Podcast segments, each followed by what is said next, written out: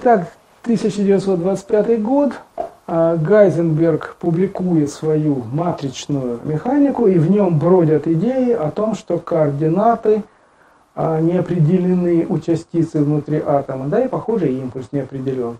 А, то есть зародыши будущего представления соотношения неопределенностей постепенно формируются и возникают какие-то идеи на этот счет. Шрёдингер, он был в то время профессором, он не был таким молодым мальчиком, каким были основные, так сказать, строители а, квантовой механики. А, он присматривался ко всем этим идеям и очень интересовался, им очень понравилась идеология, опубликованная Дебройлем. Как раз вот 23-24 год, то есть это свежие статьи. Он с интересом читает и понимает, что вот как-то любопытно это все выглядит. Микрообъекту – могут быть присущи волновые свойства. Причем, естественно, Деброль никак это, в общем-то, не может обосновать. Просто это некие идеи, основанные на, ну, к тому времени известных экспериментах, например, я говорил об опытах там Франка и Герца, например. Уже э, в 23 году был проведен э, опыт Камптона, который показал, что рассеяние электромагнитных волн на электронах вообще-то выглядит как рассеяние частиц. Одна частичка стукает по другой частичке и отлетает, при этом часть энергии у нее потерялась э, в момент соударения, потому что э, вылетевший фотон после взаимодействия с электроном имеет другую частоту, ну, имеет меньшую энергию, попросту говоря, большую длину волны. Мы видели частицы, которые ведут себя как волны, но мы видим и волну, которая ведет себя как частица. Это подтверждает представление Эйнштейна о фотоэффекте, что волна поглощается веществом, электронами вещества, а, как отдельные кусочки, отдельные частицы. Кстати говоря, именно в 1925 году Эйнштейн получил Нобелевскую премию за фотоэффект когда наконец стало понятным, вот и после эффекта Комптона в том числе, что да-да-да, похоже, этот человек был прав. Понимаете, это работа Эйнштейна 905 года. Он, можно сказать, через 20 лет получил за нее Нобелевскую премию. К тому моменту он уже был одним из величайших физиков, сформулировавших и специальную, и общую теорию относительности. Не за них ему дали Э, Нобелевскую премию, а за работу 20-летней давности по фотоэффекту, когда стало ясно, что его идеи были правильными. И Комптона эффект подтверждает и это в том числе. А, вот на этом фоне была написана работа Де Бройля, и на этом фоне прочитал это все Шрёдингер.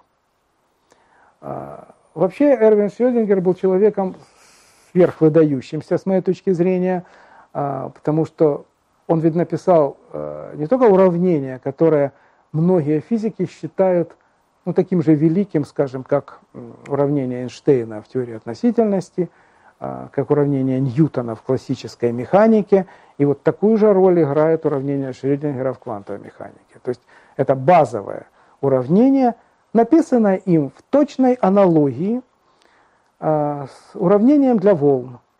Это хорошо известные классические решения.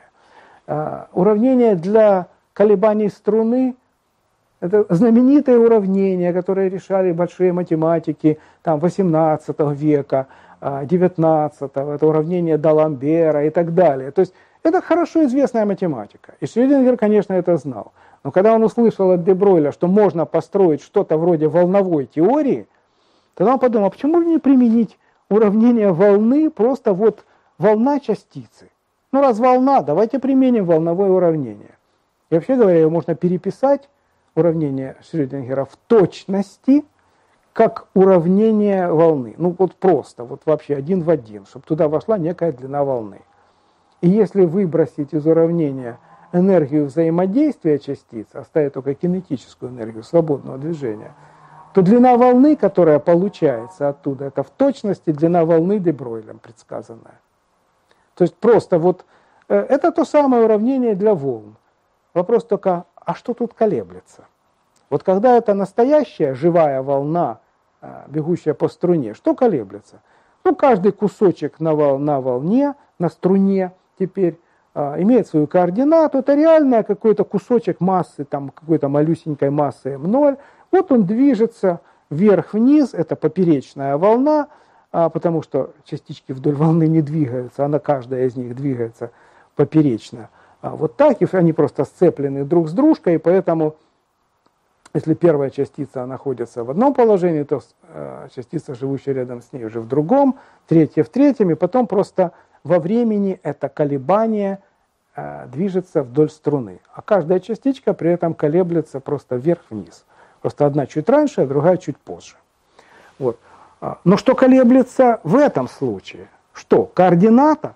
Мы вообще не знаем, какую координату имеет электрон в атоме. Что является колеблющимся объектом? Вот тут Шредингер подумал, что это должна быть некая функция координат какая-то. Я не знаю, что за функция какая-то. Что-то же должно описывать состояние электрона внутри атома. Ну, какая-то. Он назвал ее функция пси. Надо было букву применить. Ну, вот он использовал букву пси. Пси от x зависит от координаты. И это уравнение для колебаний вот этой самой функции пси. Больше ничего.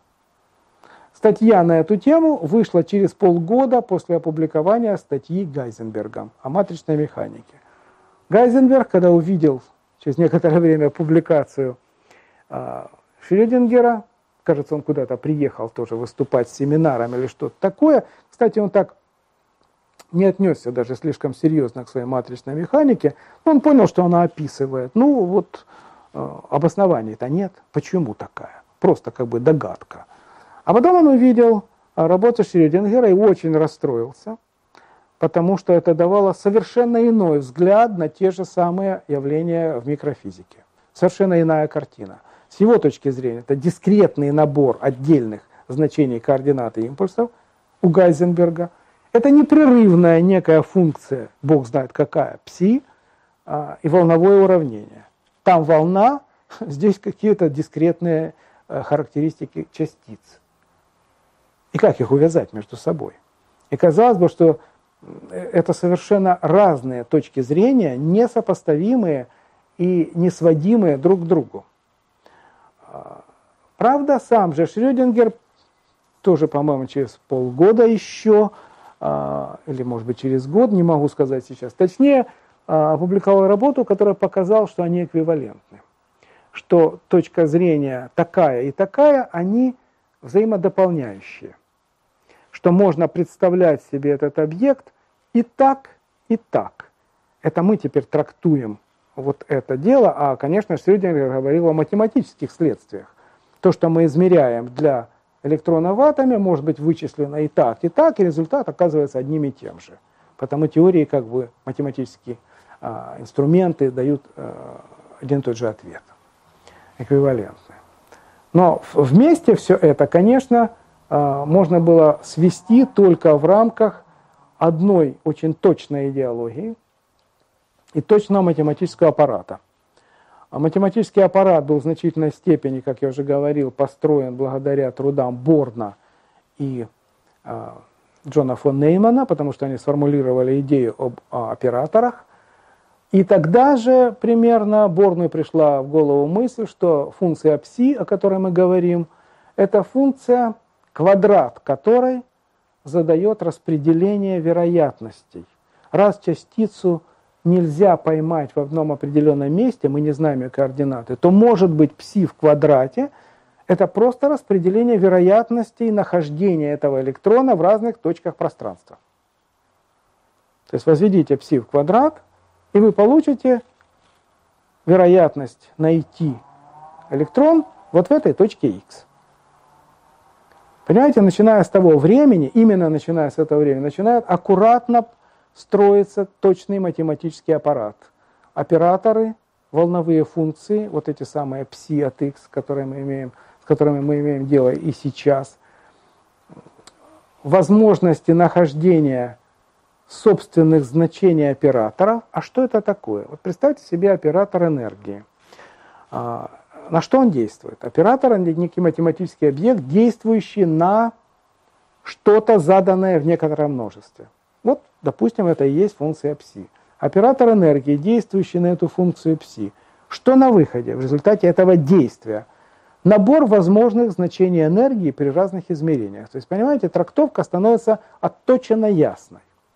Теперь мы можем трактовать процесс измерения, а чтобы измерить а, что-то а, в жизни таких расплывчатых объектов, как то ли волна, то ли частица, приходится измерений проводить очень много, чтобы померить все возможные, все возможные значения энергии для этой частицы. То есть одно измерение дает одну энергию, другое другую, третье третью. В конце концов вы говорите, вот у меня есть тысяча возможных значений энергии. Я провел тысячу экспериментов. Что теперь я э, обнаружу, какое значение энергии, проводя тысячи первый эксперимент? Я найду какую-то из этих энергий, которые я уже измерил. Какую-то какую-то там, э, с каким-то номером, а с какой вероятностью я найду. И волновая функция дает вам ответы на это. С какой вероятностью вы найдете, э, получите в результате измерений одно из возможных значений энергии. Все эти э, вычисления – это не есть просто анализ все того же несчастного атома водорода. С атомом водорода, можно сказать, было быстро покончено еще даже в модели Бора – но квантовая механика уже того времени а, смогла объяснить, а, ну, во-первых, а, устройство просто химических элементов. Вы сможете теперь понять, почему и как устроена таблица Менделеева. Потому что теперь вы можете располагать электроны в сложных атомах, так называемых многоэлектронных, по их орбитам. И выяснилось, что структура орбит там достаточно сложная, что не просто они всей толпой а, как-то там вращаются а, вокруг одного ядра, что эта толпа электронов распределена совершенно конкретным образом по оболочкам, под оболочкам и так далее. То есть это очень интересная и важная физика, можно сказать, была а, реализована только на основе квантовых представлений о том, как там а, устроена жизнь и какими, вспомните, квантовыми числами, четырьмя характеризуется состояние каждого электрона в атоме.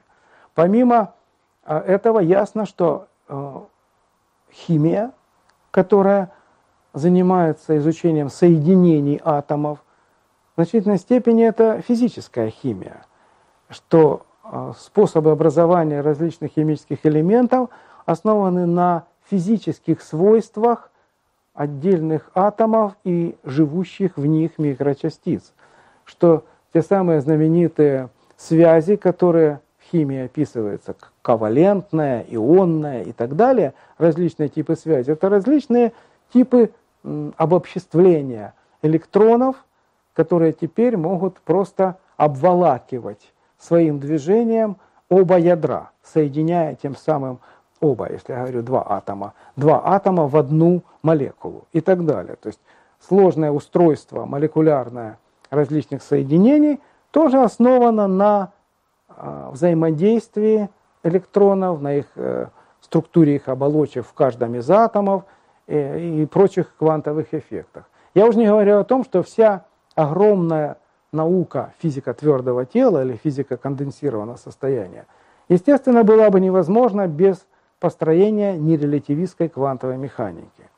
А это значит, что мы получили в руки инструменты, описывающие не только а, структуру отдельных атомов или а, газов из таких атомов, но и структуру твердых тел. А, типы решетки, типы возбуждения этой решетки, распространение среди в этой решетке пучков частиц, распространения в них а, фотонов, электромагнитных волн и прочее. То есть огромное здание, в том числе прикладной физики, использующей свойства этих веществ и понимающей эти свойства количественно, основано тоже на нерелятивистской квантовой механике.